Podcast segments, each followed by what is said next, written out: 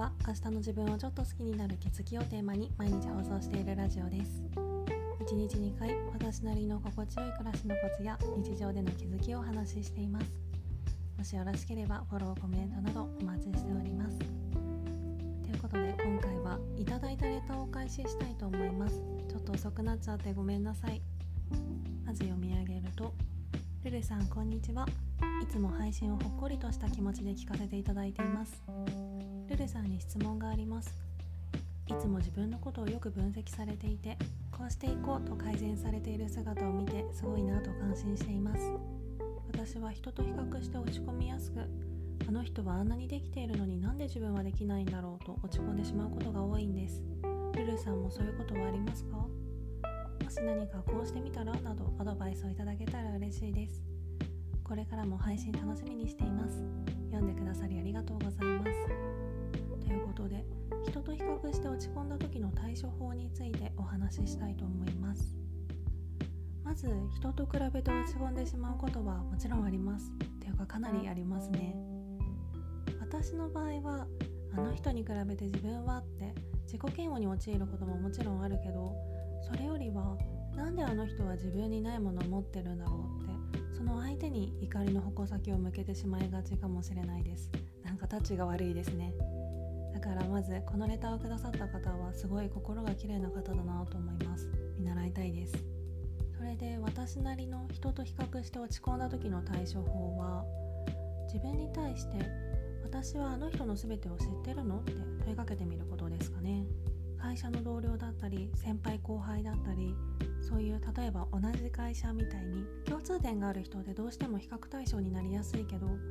特に同じ会社とかだと平日ずっと一緒にいることも多いからかついその人の全てを知ってるみたいな気持ちになったりもするけど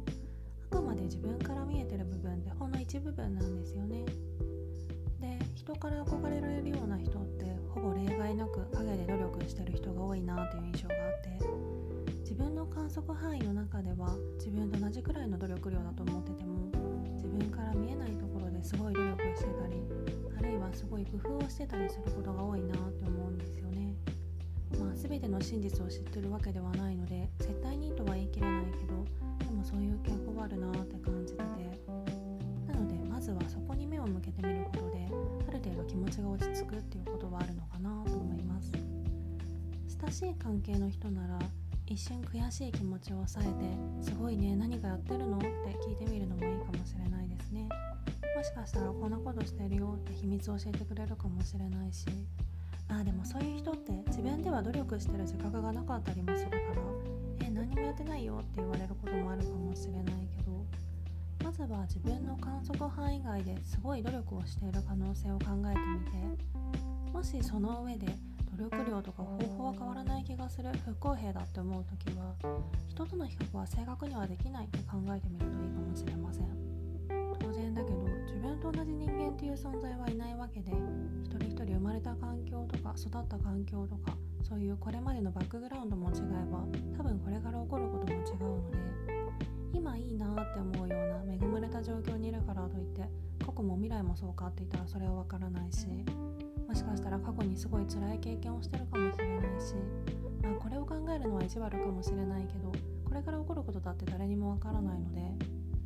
そうやって人生をトータルで見ると平等になるようにできてるかもって考えてみるのも心の安定にはつながってくるかもしれないです。もちろん事実はわからないけどわからないからこそうまく利用するっていうかそういうのもありなんじゃないかなと思います。もしよかったら是非試してみてください。今回はそんな感じです。そして4月からスタイフライブリニューアルして思考や心を整えることにフォーカスした形にしようかなと思ってます。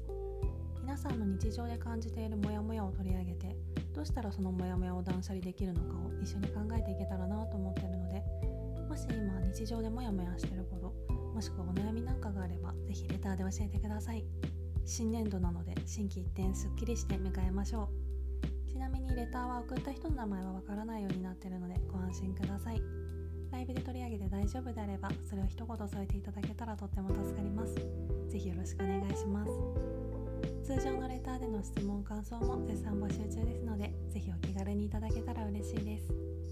それではまた次の放送でお会いしましょう。